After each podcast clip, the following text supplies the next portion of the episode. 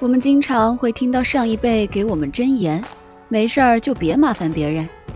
很多善良的人，他们什么事儿都自己处理，从来不爱请别人帮忙。他们认为麻烦别人是错误的。但是这一类善良的人的人脉网络，却往往也挺单薄的。因为当我们不需要别人的帮助时，我们就缺少了建立关系的缘由。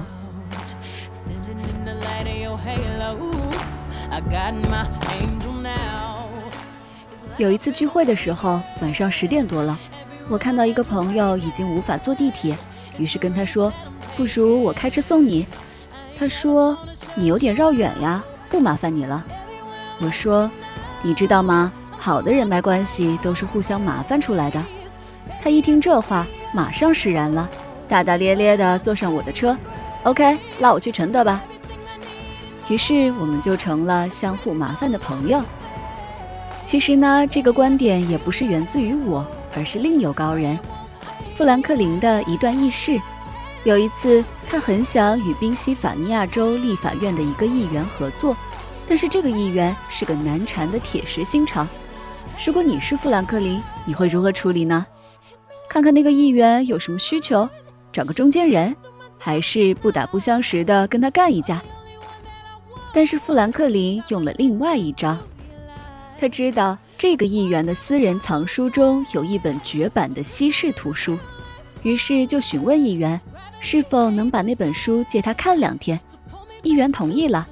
接下来发生的事正如富兰克林所描写的：当我们再次见面，他对我说话了，而且很有礼貌。后来他还向我表明，他随时愿意为我效劳。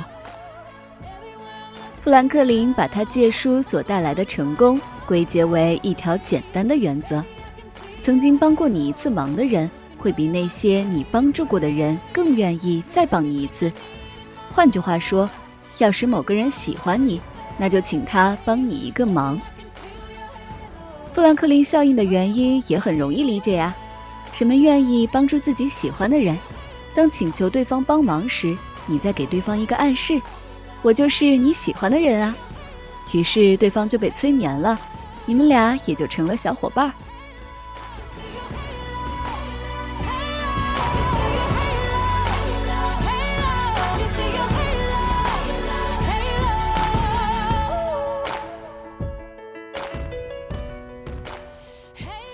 但是听到这里呢，是不是有的朋友会想，原来麻烦别人也能交人脉呀？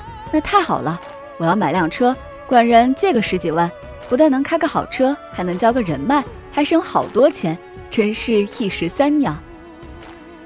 然而，这种想法就是一个很错误的想法了。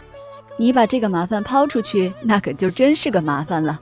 别人不会因为这个忙而跟你成为朋友，他们的回应是要别停。因此，我们要知道什么样的忙是可以请别人帮的。首先，这个忙不会给对方造成真的大麻烦，否则对方会马上建立防御。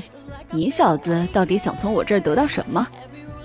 其次，尽量不要涉及金钱这样的利益关系。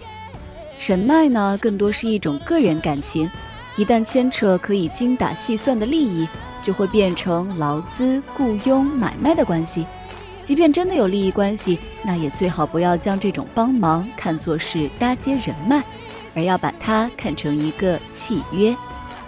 最后一定要记得还。人际关系的核心行动是来往。围城里讲最好的谈恋爱的方式是借书，因为有借就有还，这样就有了来往，一来二往就暧昧了嘛。建立人际网络的关系也是如此。你麻烦了朋友一次，算是借了一个人情，人情总是要还的。